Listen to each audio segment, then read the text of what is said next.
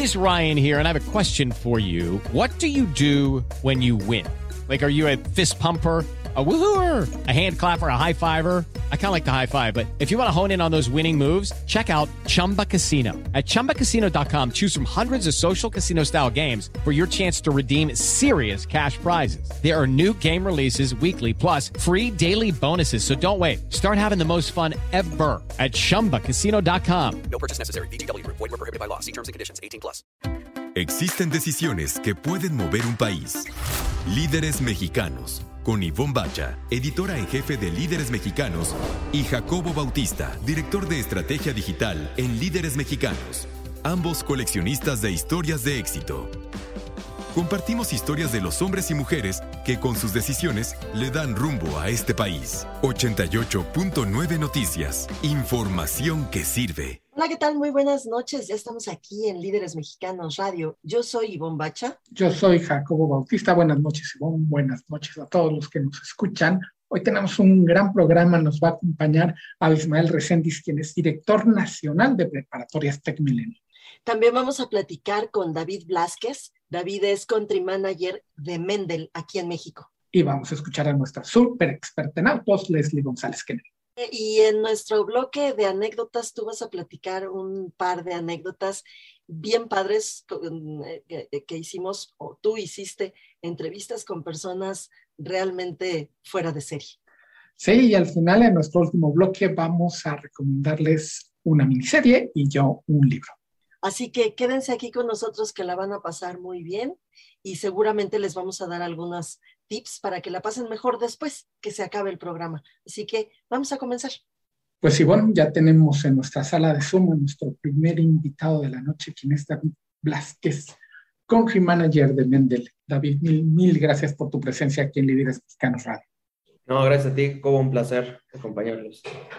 Cuéntanos en específico, ¿qué es esto de llevar la gestión financiera de las empresas, que se me hace algo complicadísimo y ustedes lo buscan simplificar. No, sin duda. Eh, creo que a veces se pudiera sonar o llegar a sonar como, como un concepto rimbombante, pero creo que en su esencia eh, es bastante pragmática la visión que nosotros tenemos. Como, como bien lo mencionas, eh, parte de la intención de Mendel este, y de, bueno, de toda la gente que trabajamos acá es ver de qué forma nosotros podemos facilitarle la vida a los CFOs o a los directores financieros administrativos eh, de grandes organizaciones o de grandes empresas en el mercado mexicano, ¿no? Creo que, bueno, históricamente muchos de estos servicios financieros hoy dentro del espacio B2B eh, no necesariamente han venido evolucionando o avanzando, digamos, con el mismo nivel de innovación que los espacios de la banca de consumo. Entonces, creo que ahí, digamos, organizaciones como nosotros en Mendel hemos encontrado un nicho bien interesante de desarrollar productos y soluciones que realmente pues ataquen, digamos, de raíz todos estos problemas que, a ver, no tienen, no tienen dos años, un año o meses, son problemas que venimos arrastrando de 5, 10, 20 años en el mercado mexicano y que pues faltaba alguien que, este, como dijeran, pudiera tomar el, toro por los cuernos y empezar a desarrollar soluciones tecnológicas que realmente permitieran este, generar eficiencias en todos estos procesos que hoy, aún para empresas muy grandes, pues siguen siendo manuales y no necesariamente pues tan automatizados como, como nosotros creemos que, que pueden ser, ¿no? Entonces, es un poco eso, este, el porqué y, la visión que nosotros como organización tenemos y, la, este, nuevamente, la gran oportunidad que vemos específicamente para, el mercado mexicano. Estamos platicando con David Blasquez, él es Country Manager de Mendel. Eh, David, eh, mira, eh, hace poco tuvimos una entrevista, tuvimos la oportunidad de platicar sobre competencias. y hablábamos de para qué es uno bueno y para qué es uno malo. Yo te debo de confesar que soy malísima para los numeritos y para las finanzas. Lo odio, lo detesto, no me gusta nada, siempre se me olvida porque entonces eh, supongo que eso nos pasa a muchos y no nada más en empresas medianas como la nuestra de líderes mexicanos, sino en grandes corporativos como de los que tú estás hablando. Eh, eh, ¿Cómo es que ayudas a esas personas que como yo, nada más no le hallan por dónde, por un lado, y por otro, solo a empresas muy grandes, a grandes corporativos están dirigidos ustedes en Mendel. Eh, en cuanto a la segunda pregunta, nosotros nos hemos enfocado mucho en, en empresas AAA y empresas multinacionales, porque otra vez, la gestión de este, de este tipo de organizaciones es realmente compleja, también pues porque hay mucha gente detrás eh, operando en este tipo de organizaciones, generando gastos de la organización y a veces la gestión de todos estos recursos se vuelve pues muy compleja si no necesariamente está automatizado o están automatizados estos procesos, ¿no? Entonces, principalmente nos hemos enfocado en ese segmento y ese es el por qué, o sea, porque creemos que ese, ese segmento es el que más nivel de automatización requiere, más, más allá de un tema de, de falta de liquidez, ¿no? Que pudiera o no existir, la propuesta de valor no viene tanto ligada por la originación del crédito, sino otra vez por la tecnología y por las eficiencias y el control que eso puede derivar del uso de la misma, ¿no? Y también hay una franjita debajo, que, que es un segmento de, de empresas medianas, ¿no? pero ya de alto potencial, o sea, son empresas que, para darles un ejemplo, o sea, son, tienen más de 100, 200 empleados, a lo mejor no necesariamente son estas empresas multinacionales AAA, pero que ya tienen una trayectoria ya mucho más este, marcada y son esas clásicas empresas familiares en ese camino a la, a la institucionalización de, de, la, de, la, de la empresa, ¿no? Es decir, ya, ya no podemos pensar digamos, como el día de mañana en donde estaba el papá y estaban los dos hijos gestionando, ya son empresas ya mucho más consolidadas y pues requieren del uso de plataformas y de soluciones tecnológicas para mejorar su gestión, ¿no? Entonces, esos diría son los dos segmentos en donde nosotros vemos una gran oportunidad, ¿no? Y donde también hemos visto que otros jugadores en el mercado mexicano no necesariamente están apuntalando ese tipo de soluciones para, para otorgar servicio a, a ese tipo de clientes. Ahora, yendo a tus a tu segunda pregunta, de qué manera le solucionamos la vida, no solamente a estos, estas mentes financieras o a estos directores financieros y a estos CFOs. Creo que parte del mensaje, y de hecho es parte de nuestra pitch de, de ventas, es nosotros lo que buscamos es democratizar este tipo de soluciones para todos a cualquier nivel de la organización, ¿no? Creo que todo mundo que hemos viaticado en algún momento de la vida terminamos utilizando nuestros propios medios de financiación para la empresa, clásico, ¿no? Oye, pues es que no me, no me aprobaron el viático, pero pues yo tengo que viajar a Monterrey, pues terminé agarrando mi tarjeta de crédito personal para hacer el pago del viaje. Este, y pues obviamente tuve que invitar al cliente allá y pues también volví a utilizar mi tarjeta. Entonces yo tengo una deuda de 50 mil pesos en la tarjeta que ni siquiera son cargos míos. ¿No? O sea, son cargos de la organización. Entonces, a veces se volvía muy complejo, como tú bien mencionas, pues que haz los numeritos, que consigue la factura, que genera tu reporte de gastos. Entonces, viene una serie de dinámicas que se viene arrastrando de malas prácticas eh, y que nuevamente, o sea, creo que en el mercado mexicano sigue existiendo mucho de esto, incluso en grandes organizaciones, y genera muchísima, muchísima fricción en, en, todas las áreas operativas de, de una compañía, ¿no? Entonces, lo que nosotros eh, pretendemos con el uso de esta tecnología es volver esos procesos mucho más amigables para, por ejemplo, también los empleados de una organización, en el sentido de que, por ejemplo, parte de una de las joyas de la corona, o al menos a mí así me, gusta decirlo, es nosotros brindamos el servicio de la recuperación de facturas. Eh, entonces, eso quiere decir que, por ejemplo, el día de mañana, cuando tú compras un boleto de avión o vas a un hotel o lo que sea, pues tú como empleado tienes que estar recuperando cada una de esas facturas o no te van a regresar tu dinero. ¿No? Que, by the way, tú financiaste con tu, con tu propio medio de pago. Entonces, nosotros para evitar esa, esa labor no estratégica, nos encargamos de recuperarte esa factura y de facilitar todos esos procesos de conciliación para que tú, ya como empleado, pues tengas esa seguridad de que, número uno, hiciste un, un pago con una tarjeta de crédito corporativa, te despreocupes de lo demás y que toda la parte no operativa y no estratégica de recuperar las facturas, pues también nosotros ya lo estamos haciendo por ti, tú tranquilo, tú gasta y nosotros nos encargamos de todo lo demás, ¿no? Entonces, eso sin duda, digo, no solamente el área financiera se ve impactada de manera positiva por este servicio que nosotros otorgamos, creemos también firmemente que el democratizar el medio de pago para todos los colaboradores también hace la vida más, eh, más, más, este, pues más, ¿cómo les podría decir? relajante en ese sentido o menos estresante desde el punto de vista operativo para, para todos los empleados de una organización. Estamos en Líderes Mexicanos Radio a través de 88.9 Noticias e Información que sirve platicando con David Vázquez, country manager de Mendel, quien además de línea de crédito, tarjetas corporativas, transparenta esta gestión que nos está hablando. Y esa transparencia no nada más es, David, para ver en qué gastan o qué no, sino siento que no nada más al CFO, sino a, la cúpula de quienes toman las decisiones, pueden ver los gastos, no sé qué tan en vivo, y tomar decisiones estratégicas, ¿no? Este, el ahogarnos en el mundo de papel, como decías, entre las facturitas y demás, en lo que todo esto se gestionaba, pues nadie lo ve en realidad, más quien el que está haciendo los numeritos y obviamente el que sufre el, el, andar persiguiendo a la factura, pero el poder ver en una pantalla este, los gastos, en qué sí, en qué no, incluso a mí se me ocurría, por ejemplo, se pueden hacer alianzas con hoteles, con servicios de transporte, este, eficientar cosas. Esta transparencia sí le puede cambiar la vida a una corporación, ahí sí no importando qué tan grande o tan chica sea, ¿no?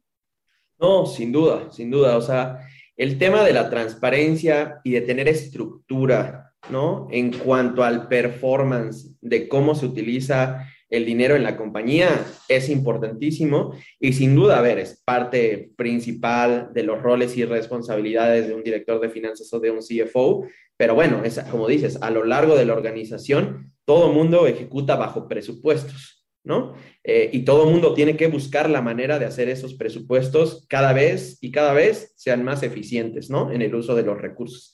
Yo creo que, no sé, cualquier líder en México parte de sus principales encomiendas o focos estratégicos es cómo puedo hacer más con lo que tengo, ¿no? O este concepto que también muy a partir de la pandemia se, se afianzó, que él es, es el cómo hago más con menos cada vez, ¿no? Entonces, el generar ese tipo de eficiencias en costos, creo que es clave, ¿no? Y creo que también en ese sentido nosotros como Mendel hemos sido exitosos en evidenciar de buena forma todas esas eficiencias que se pueden generar con el uso de, soluciones tecnológicas como la nuestra, ¿no? Por ejemplo, nosotros hoy día, te diría, tenemos muy medido que a una organización recuperan una factura y obviamente que depende de la banda salarial, pero le puede costar entre 5 y 9 dólares recuperar una factura, ¿no? Y son costos que a veces uno pues no necesariamente tiene el radar, es, pues es que así funciona y así viene funcionando pero uno realmente no pone a hacerse conciencia de, bueno, eso desde el punto de vista económico, ¿qué costo tiene para la organización? Ah, bueno, nosotros pues ya nos tomamos la tarea de hacer esa labor con muchos de nuestros clientes y otra vez deriva mucho en la banda salarial, pero podría haber desde 5 hasta 9 dólares por factura, ¿no? Cuando uno le pregunta a este tipo de organizaciones, oye, ¿cuántas facturas recuperas al mes? Y te dicen, no, pues es que a veces son cientos, a veces son miles, bueno, pues multiplique ese número, ¿no? Luego, hay otro tipo de eficiencias que también tú mencionas, en que, que, más allá de la transparencia de dónde se gasta o dónde no se gasta y demás, que es el tema del porcentaje de no deducibilidad de gasto, ¿no? O sea, hoy día, bueno, pues es que yo como no, o sea, mis empleados por X, Y o Z no pudieron recuperar las facturas o mis áreas de compra no nos lograron recuperar, lo que sea, hoy las organizaciones tienen un porcentaje de, de gastos que se van a gasto, por, perdón, la redundancia, por no ser deducibles fiscalmente porque no se recuperó la factura. Ese problema puede ir del 12%, del 20% en algunos casos de algunos otros clientes. Y este tipo de soluciones no solamente reducen la, el ahorro o, o, generan eficiencias en la reducción de costos operativos, sino que también generan eficiencias desde un punto de vista fiscal. Ahí vienen dos componentes aunados. Y creo que hay un tercero todavía, que es este tipo de organizaciones, otra vez ya mucho más digitalizadas, ya con softwares contables, ya mucho más eh, sofisticados. El que nosotros tengamos la capacidad de integrar nuestra solución para con este tipo de plataformas desde el punto de vista tecnológico, también sin duda genera una reducción de costos importantísima de labores manuales, de tecleo eh, humano, que nuevamente, o sea, es susceptible a errores y a retrabajos y también generan costos en procesos no necesariamente estratégicos dentro de la organización, ¿no? Entonces, en ese sentido, eh, a nosotros sí nos gusta ser muy numéricos en ese sentido para, porque creo como dicen, 2 más 2 es 4 siempre, ¿no? Entonces, en la medida que lo podamos mostrar y generar esas eficiencias, creo que ahí es cuando tú, como tú bien mencionas, más allá de transparentar el gasto y de saber en dónde se está gastando, se puede tener un, un componente adicional de, bueno, el uso de este tipo de plataformas, cuáles son los beneficios palpables económicos que, que, está generando de cara a la organización, es clave, ¿no? Para, sobre todo para para, para, para estructuras eh, de liderazgo que, que, pues su encomienda número uno es esta, ¿no? Eh, estamos platicando con David Blasquez, él es country manager de Mendel. Eh, David, dinos para nuestro auditorio cómo los encontramos. alguno de nuestros de, quienes nos están escuchando seguramente estarán interesados en acercarse a ustedes. Entonces, ¿cómo, cómo, cómo le hacen? Mira, a nosotros nuestro principal punto de contacto es a través de nuestro sitio web, que es www.mendel.com. Eh, dentro, de la, dentro de la misma, del mismo portal viene per se un, un, botón de contacto, ¿no? A partir del cual mismo nos pueden contactar. Este, y a través igual del mecanismo de david.mendel.com, que es un correo electrónico que nuevamente pongo a disposición eh, para poder captar, capturar todas estas necesidades o requerimientos o dudas. Con muchísimo gusto, a partir del mismo podemos atenderlos. Eh, pues David, te agradecemos muchísimo estos minutos aquí con nosotros en Líderes Mexicanos. Muchísimas gracias a ustedes por el tiempo y el espacio. Un placer, Jacobo y Ivonne. Así que, Jacobo, ¿qué? Cuéntanos, cuéntanos, cuando hiciste esas entrevistas con gente verdaderamente fuera de serie. Eh, como sabes tú y parte de nuestro público, porque lo he platicado, mi papá es matemático, es, es un gran matemático, tengo que decirlo, y no lo digo más porque es mi papá. Y me ha tocado entrevistar a los que son sus cuates, o sea, los cuates de la chamba. Nada más que los cuates de la chamba son gente como José Sarucán, que es el ex rector de la UNAM y cabeza de Conavio ahorita, o Arcadio Poveda, uno de los mejores astrónomos que ha tenido este país, y es chistoso porque yo llego con la, bueno, entre otros, también unos matemáticos, otros tantos astrónomos, el caso de Luis Felipe Rodríguez, por ejemplo, también otro superastrónomo, mucho más joven que Arcadio, no me vayan a estar escuchando, y, este, y, se moleste sobre todo Arcadio, que no meten el costal de, de, Luis Felipe por asunto de edad, sobre todo por asunto de edad. Eh, me tocó que yo llego con la cabeza un poquito baja, tratando de que no salga el tema, que no se den cuenta del Bautista, que con Sarucán, como ya nos conocemos, ya lo he entrevistado un par de veces, nada me pregunta, le mando a saludar. Y alguna vez, me parece que fue con nuestro fotógrafo Eduardo Warhols, al terminar la, la entrevista, este, me dijo, oye, pero no le, no le has dicho de tu papá. Y yo, no, no, no, no, no, eso no se toca. Y, y en alguna otra también traté de que no saliera el tema, porque lo que ocurre es que no podría yo hacer la, entrevista, recuerdo con Arcadio Poveda, fue Maritza López la, la fotógrafa, estábamos ahí, padrísimo, una entrevista grandiosa, es un gran comunicador de la ciencia, lástima que no toma tan seguido los micrófonos como Julieta Fierro, pero bueno, con Julieta ya tenemos eso. Este, y cuando terminó la entrevista, le digo, oiga, por cierto, hablé con mi papá hace rato y me dijo que te mandará muchos saludos, Arcadio, no sé qué. Y él se queda así y conecta las caras y los apellidos y se suelta a platicarme sus aventuras, las aventuras que tuvieron juntos cuando eran directores, el de astronomía, mi papá de matemáticas y demás, y con Sarukan, bueno, también. Entonces, trato de que no pase eso porque la entrevista se me iría de las manos y aunque igual podría escribir luego un libro que se llame Los cuates de mi papá, y este, con las aventuras que tuvieron con Sarukan, recuerdo, sobre todo, él se acuerda mucho de que durante su gestión él era rector cuando mi papá era director del Instituto de Matemáticas y hicieron un esfuerzo muy grande por la descentralización de la investigación en México, no nada más con matemáticas, sino con biología, con ecológicas, con este, biotecnia, con biología, y la cosa era crear centros por todo, por todo México para que hubiera centros de investigación en, en muchos lados. Y curiosamente mi papá terminó viviendo en uno de estos centros en Morelia, que es el Centro de Matemáticas. Eso está padrísimo, porque, porque es este eh, justo indispensable para que todos tengamos como la misma plataforma de despegue, porque si todo se queda aquí en, el, eh, en, la Ciudad de México, es terriblemente injusto. Sí, y además para obtener una plaza de investigador, pues de repente el instituto, no sé, como biología o mismo astronomía, tienes que esperar a que se retire de cualquier forma que se retire los investigadores para poder entrar, y en cambio, si se crean plazas yo diría que se debería de crear una en Yucatán, porque ahí curiosamente los mejores astrónomos de México, muchos de los mejores son yucatecos, como el caso de Ar Arcadio o Luis Felipe Rodríguez Jorge. Sí, pues se repiten, ¿no? Se repiten, la, la son herencias, no, no podemos decir malditas, al contrario, son herencias como benditas. Y bueno, pues con esos eh, recuerdos y con esas eh, anécdotas, eh, quédense un ratito en la cabeza y además vamos a escuchar a Leslie González Kennedy, nuestra experta en la industria automotriz. ¿Qué tal amigas, amigos de Líderes Radio? Ivonne, Jacobo, excelente 2022 para todos y comenzamos con la información sobre Líderes Autos con lo que estará presentando la marca General Motors en México este 2022.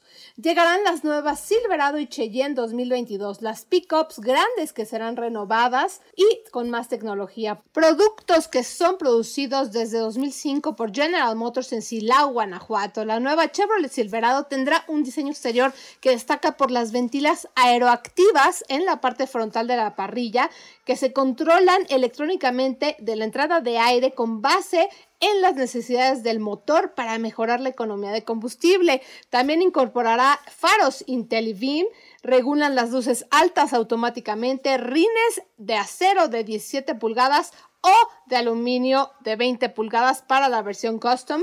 En el interior tendrá una pantalla táctil de 7 pulgadas de alta resolución, wireless phone projection compatible con Apple CarPlay, Android Auto, un clúster de 3.5 pulgadas con 6 medidores, acceso con llave inteligente y dos puertos USB. Y por primera vez tendrán un motor de 2.7 litros turbo eficiente que otorga 310 caballos de fuerza en cuanto a Cheyenne ZR2, tendrá un motor V8 de 6.2 litros con 425 caballos de fuerza, una transmisión automática de 10 velocidades. Y bueno, recuerden que las nuevas Chevrolet Silverado y también Cheyenne integran plataforma tecnológica de OnStar para conectarse con asesores 24/7, que eso es muy importante, para conectar hasta 7 dispositivos móviles al mismo tiempo y aprovechar todas las aplicaciones como Alexa y también Amazon o Spotify.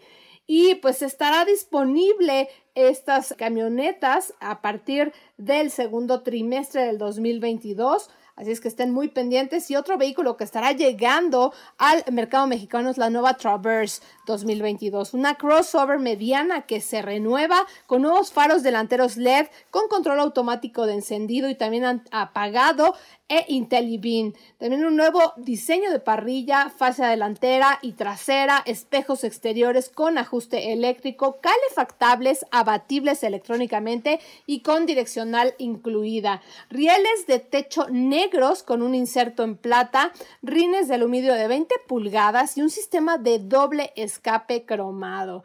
El interior de Traverse tendrá una pantalla táctil de 8 pulgadas de alta resolución con Bluetooth, reconocimiento de voz, mapas de navegación y sonido Bose, de 10 bocinas con subwoofer y amplificador wireless phone projection con Apple CarPlay y Android Auto.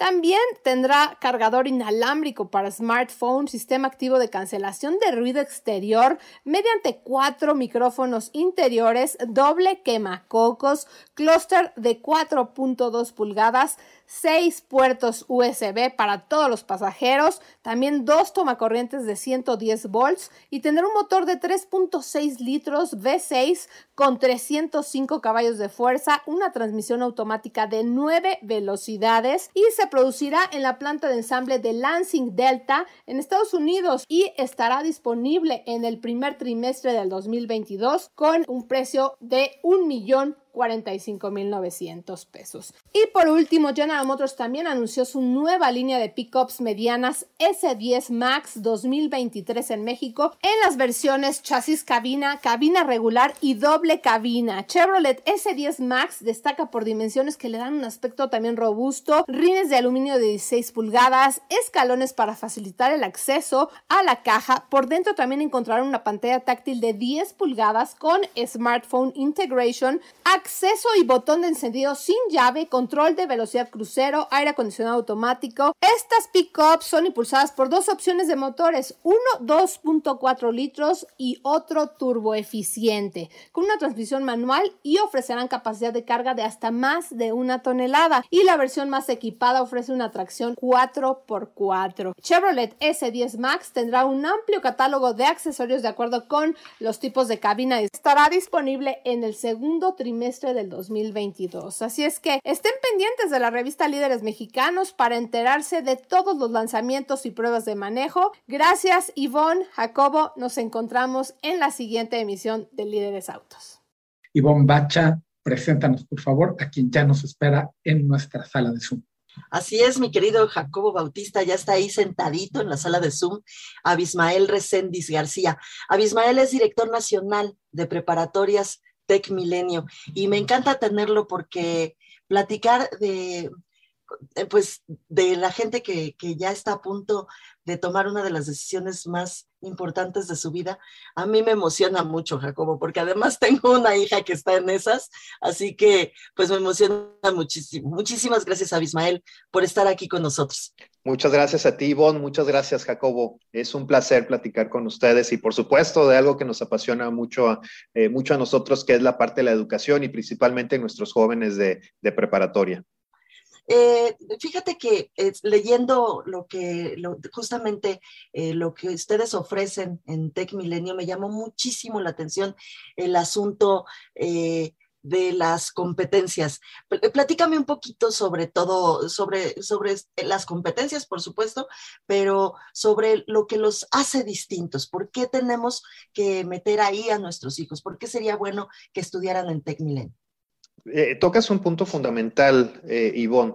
Eh, cuando egresamos de preparatoria y posterior egresamos de, profesional y entramos a laborar alguna empresa o bien nosotros ponemos nuestra, nuestra propia empresa, hay ciertas competencias que nos distinguen. Son esas competencias que nos llevan al éxito en lo que, en lo que acabamos de, de decidir. Y, y, las competencias profesionales son muy importantes. Hablo con saber muy bien de matemáticas, saber muy bien de la parte de ciencias, de la parte de biología, o si voy a algo de humanidades, de la parte de mis clases de historia. Son muy importantes, son las competencias y es, es, el, es el plan de estudios de, de prepa y también que viene posteriormente de profesional. Pero hay otras competencias que son fundamentales y cada vez están teniendo mayor énfasis y mayor requerimiento de, nuestros, de, nuestras, de nuestras empresas. Y hay, eh, se llaman de diferentes formas. Este, no hay un autor que te diga, mira, esta es la, la, la realidad o es la verdad de las competencias. Las hemos escuchado como competencias genéricas, las escuchamos como soft skills también. Este, el Foro Económico Mundial las define como, como eh, esas habilidades clave que están pidiendo los, los empresarios. Para nosotros es sumamente importante desarrollarlas a partir de preparatoria. Y ahorita la pregunta que nos hacías, y bueno, que me hacías es, oye, ¿y por qué tienen que entrar aquí a Tech Milenio? Y la respuesta es bien sencilla. A ver, en Tech Milenio, los egresados de la prepa van a tener unas competencias que nosotros las declaramos como esenciales de los egresados de la prepa Tech Milenio. Una de esas competencias, y estoy seguro que les va, les va a hacer mucho sentido, una de esas competencias, por ejemplo, son las habilidades digitales. Que, que, ahorita, bueno, pues ya todos nuestros jóvenes tienen habilidades digitales y podemos entrar ahí en un, en un tema interesante porque no necesariamente eso es cierto. Nuestros jóvenes o nuestros niños desde en estos momentos eh, pues agarran una tableta, agarran un celular de la marca que sea y empiezan a navegar y no necesariamente significa que están desarrollando competencias digitales. Una competencia digital, y lo vimos en estos dos años de pandemia, y vimos también cómo nuestros jóvenes que ya estaban inmersos en esto, se les hizo mucho más sencillo el entrar en la virtualidad. Esas competencias tienen que ver en aprovechar al máximo tus recursos. Y voy a poner un ejemplo bien sencillo. Si yo agarro mi celular y quiero hacer alguna actividad académica, voy a tener mil distracciones.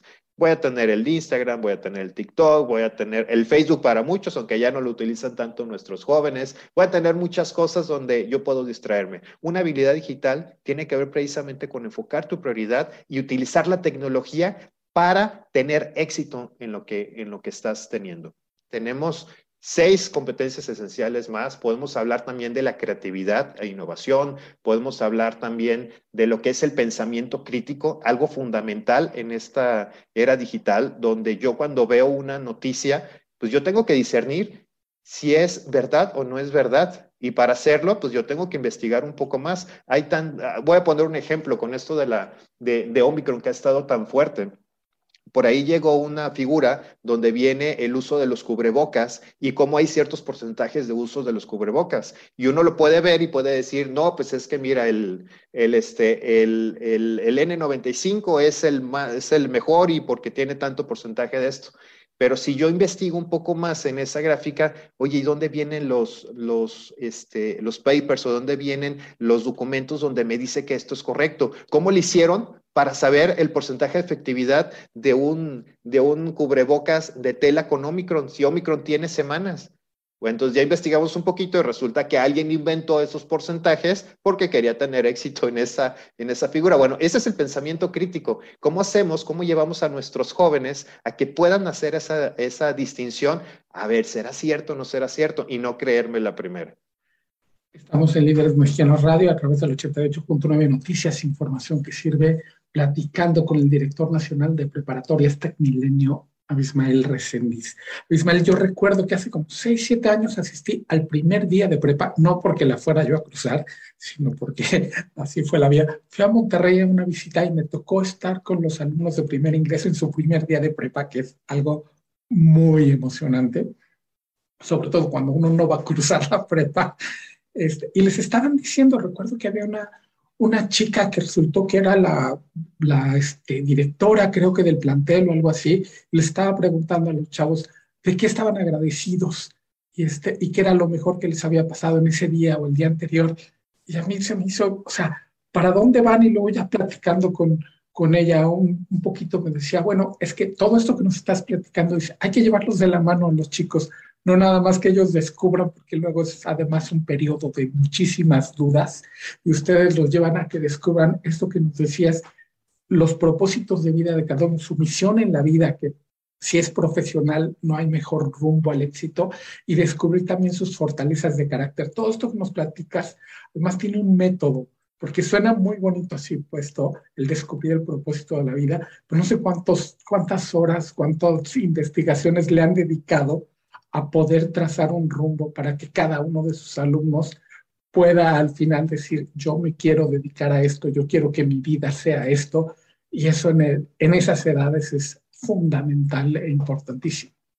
Completamente, Jacobo. Fíjate que eh, desde hace ya aproximadamente 10 años que empezamos con, con, con, este modelo, eh, estamos basados en, en, algo que es psicología positiva, todo con, todo con evidencia científica no es nada de, este, de, buenos, eh, eh, de, buenos objetivos o que a una persona se le ocurrió escribir un libro, no, esto es evidencia científica. Eh, se considera el padre de la psicología positiva, Martin Seligman. él como psicólogo, psicólogo clínico, hizo una, una pregunta muy, muy sencilla. Oye, si aplicáramos muchas de las, de las actividades, de los ejercicios que hacemos con personas que tienen algún, eh, eh, alguna, algo emocional que resolver, si esto lo aplicáramos con personas que están bien emocionalmente, ¿subiría su nivel de bienestar? Y con esa pregunta empezó a, a hacer varios, varios ejercicios interesantes. Y, uno de ellos, y lo comentaste ahorita, Jacobo, tiene que ver con la parte de las fortalezas de carácter. Eh, junto con, con, este, eh, con Christopher Peterson, eh, definieron un conjunto de fortalezas personales. Sí, hay muchas clasificaciones y hay muchas fortalezas, pero ellos definieron, mira, vamos a clasificar en 24 fortalezas personales la, la huella de personalidad de cada uno de nosotros. Y ahorita les voy a decir para qué, para qué funciona todo esto, porque esta es la base de la, de la psicología positiva, que después viene siendo la base de la educación positiva, en donde está el modelo de bienestar de Universidad Tech Milenio. Las fortalezas personales que hablaba Peterson y hablaba Seligman, eh, es una combinación de nuestras cualidades positivas. Es como nuestra huella digital, que, somos, que es única, nuestra huella digital es única en, en todos los, todos los humanos. Eh, las fortalezas de carácter, como le llaman ellos, también es única. las fortalezas de carácter, voy a poner algunos ejemplos. Puede ser la valentía, una fortaleza, eh, la espiritualidad, eh, puede ser otra, lo que es la inteligencia social, la apreciación de la belleza, la gratitud. Son fortalezas que nosotros ya las traemos desde, desde niños, desde bebés, las empezamos, las empezamos a transmitir, las empezamos a disfrutar. Y hay una que yo pongo mucho de ejemplo, que una fortaleza de carácter, que es la del humor. No todos contamos un chiste y nos sale muy bien. Y hay, una, hay un instrumento que es el test de fortalezas o el test vía, donde nos sale del 1 al 24 cada una de estas, ¿no? Y, el humor siempre a mí me sale como del 15 para abajo. Pues, significa que yo no nací con la fortaleza del humor. Pero ¿qué significa esto? No significa que yo no la puedo utilizar. Significa, uno, que si yo quiero utilizar el humor para alguna de mis actividades, yo tengo que hacer un poco más de esfuerzo para agarrar esa fortaleza del humor, ¿sí? Llevarla a un, a un, nivel más alto y poder aprovechar la fortaleza del humor. Pero si hago eso constantemente, pues genero un estrés, voy a estar un poco más, más cansado y no voy a estar disfrutando yo pararme a decir chistes en alguna actividad porque no es parte de mis fortalezas. Hay algunas personas que eso le sale de forma natural. A esas personas que les sale de forma natural es parte de su top de fortalezas, son sus, son sus fortalezas insignia. Y esas fortalezas, cuando las usas diario, es cuando empiezas a disfrutar todas las actividades de tu vida. ¿A qué voy con esto? Si yo defino trabajar en algo donde estoy utilizando mis principales fortalezas, yo voy a ser feliz en mi vida. Voy a llegar a trabajar y yo ya voy a estar dos horas antes de decir, ya quiero llegar porque quiero hacer esto y quiero estar con este proyecto y quiero, y quiero ahora tener esa sesión para definir esto. Es lo que nosotros este, buscamos en vivir eh, subjetivamente con bienestar. ¿Y por qué subjetivamente? Porque es diferente para Jacobo, es diferente para, para, para Ivonne. Si yo no trabajo con estas fortalezas, yo voy a estar toda la noche pensando, hijo, la otra vez tengo que llegar a trabajar mañana. ¿Por qué? Porque no estoy aplicando mis fortalezas. Y esto también me sirve para identificar cuáles son las fortalezas que yo no tengo y yo necesito desarrollar. Y también voy a poner aquí un ejemplo. Hay una fortaleza de carácter que es el liderazgo. A lo mejor no está en mis primeras cinco, pero yo ya estoy en un puesto donde necesito liderazgo. No es de que, pues yo, mi fortaleza, y voy a poner otra, mi principal fortaleza es la capacidad de amar y ser amado. Pues qué padre, pero cuando tienes que liderar un equipo, pues tienes que liderar un equipo, no te puedes salir de ahí, pero yo puedo hacer ejercicios porque ya soy consciente que el liderazgo lo tengo a lo mejor en la número 20, agarro el liderazgo, hago ejercicios, cursos de liderazgo, este, meto con un coach de liderazgo, un mentor que me ayuda a desarrollar esa competencia. Y en el momento que yo lo necesite, agarro el liderazgo, le pongo en número uno y ahora sí, disfruto de esa parte. Llego a mi casa, ya no necesito la fortaleza de liderazgo, la vuelvo a mandar al lugar donde está y disfruto ahora las fortalezas que tengo. Bueno, con esta, con esta filosofía eh, ya pueden, pueden darse una idea de hacia dónde va el propósito de vida. El propósito de vida número uno es utilizando mis principales fortalezas.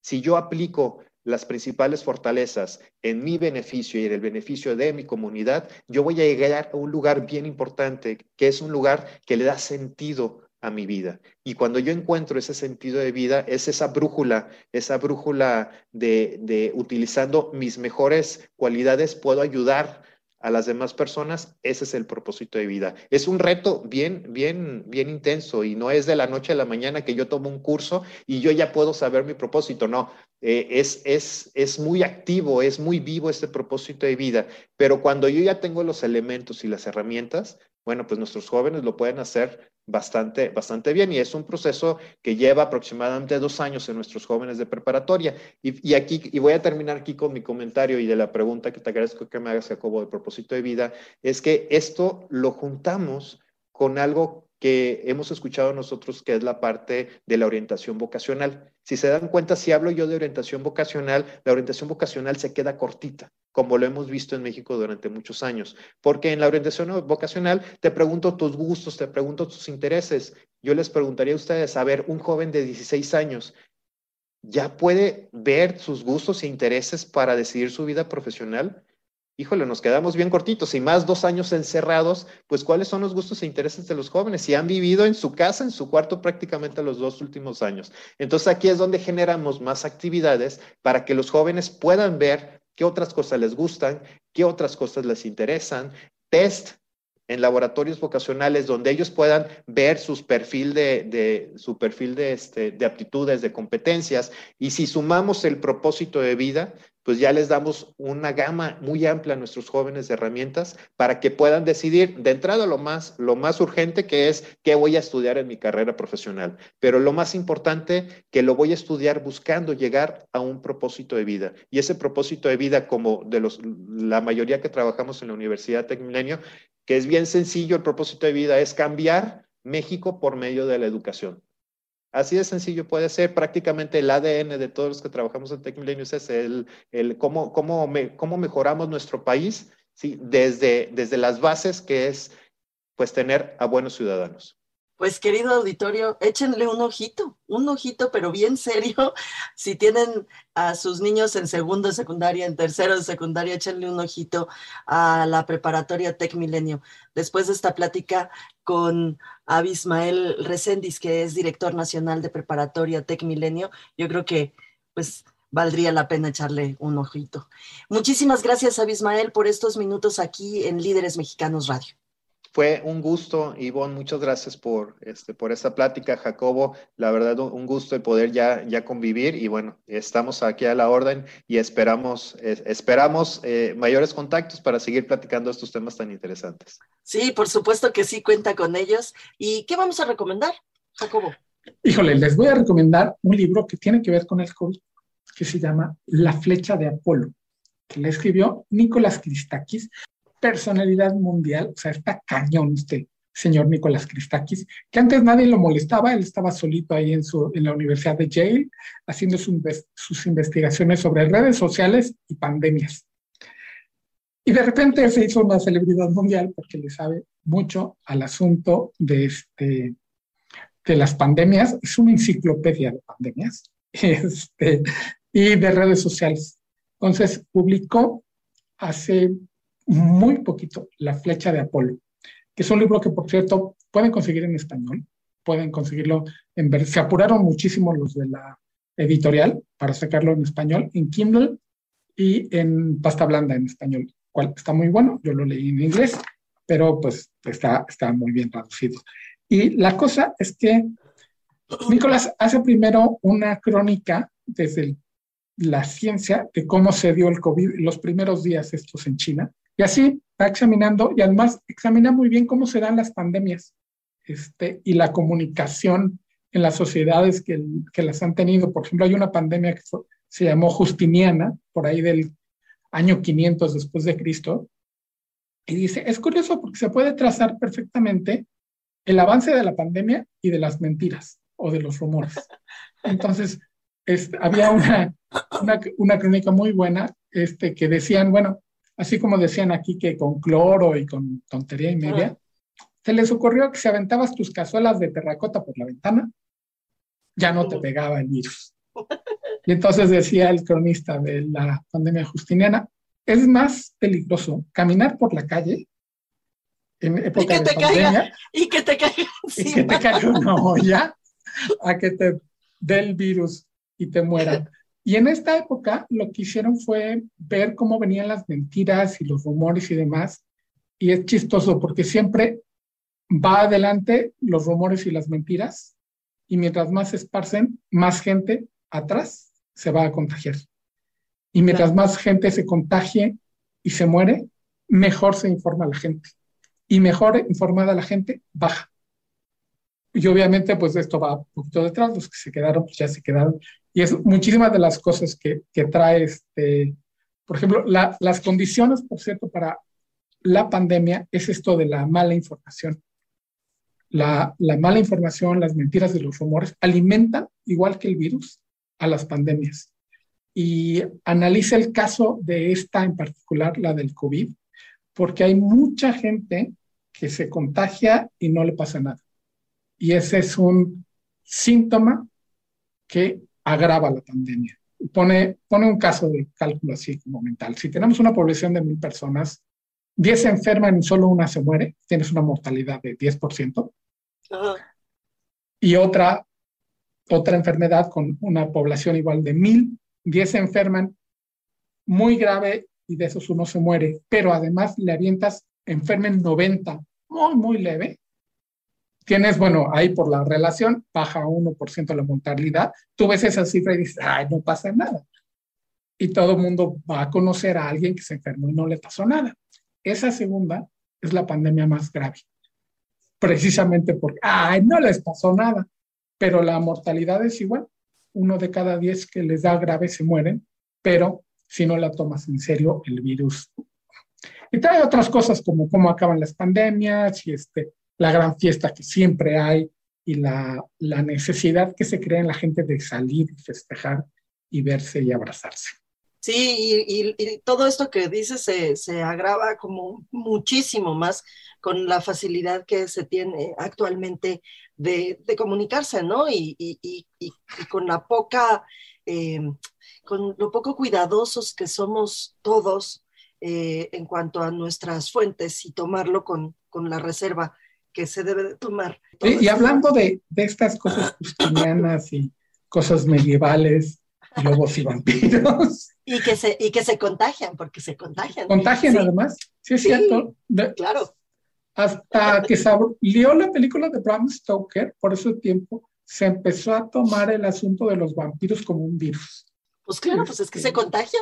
Que se contagia. Y tú traes tu recomendación, es este, son historias de vampiros. Cuéntanos. Es una miniserie que se llama Midnight Mass, es decir, misa de medianoche, y es la misa de medianoche justamente porque, pues porque no la pueden dar en el día, porque es una historia de vampiros. y ustedes saben, ustedes saben que los vampiros no salen en el día porque les no, porque no pueden, porque se, se achicharran.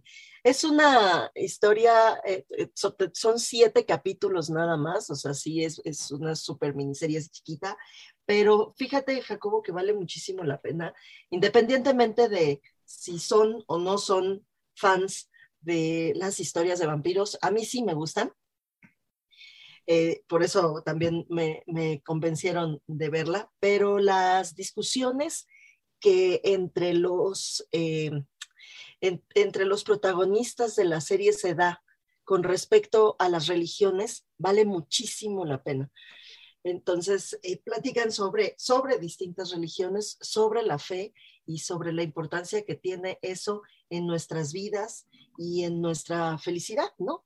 Como, como, como la fe resulta indispensable para, para ser feliz y, y todas estas disquisiciones que tienen mitológicas, tal cual, místicas, además muy profundas, así, son, la verdad es que valen muchísimo la pena.